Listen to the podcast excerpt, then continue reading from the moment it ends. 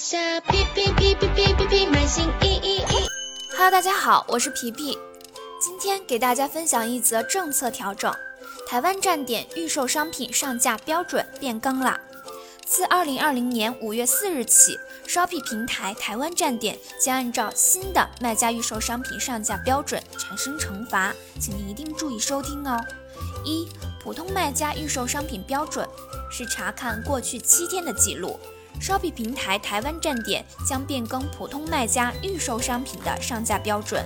如果预售商品个数超过一百个（包含一百个），并且预售商品占比高于一定标准，则该店铺上架商品数量上限为五百个，马来站点为一千个，超出部分将被系统自动隐藏，且您无法再继续上传新商品了。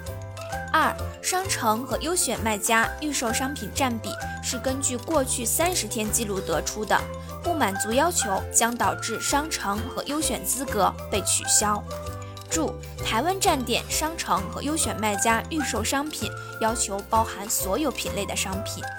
各站点预售商品占比要求可参考虾皮大学。感谢您的收听，我们下期再见。在下皮皮皮皮皮皮皮。心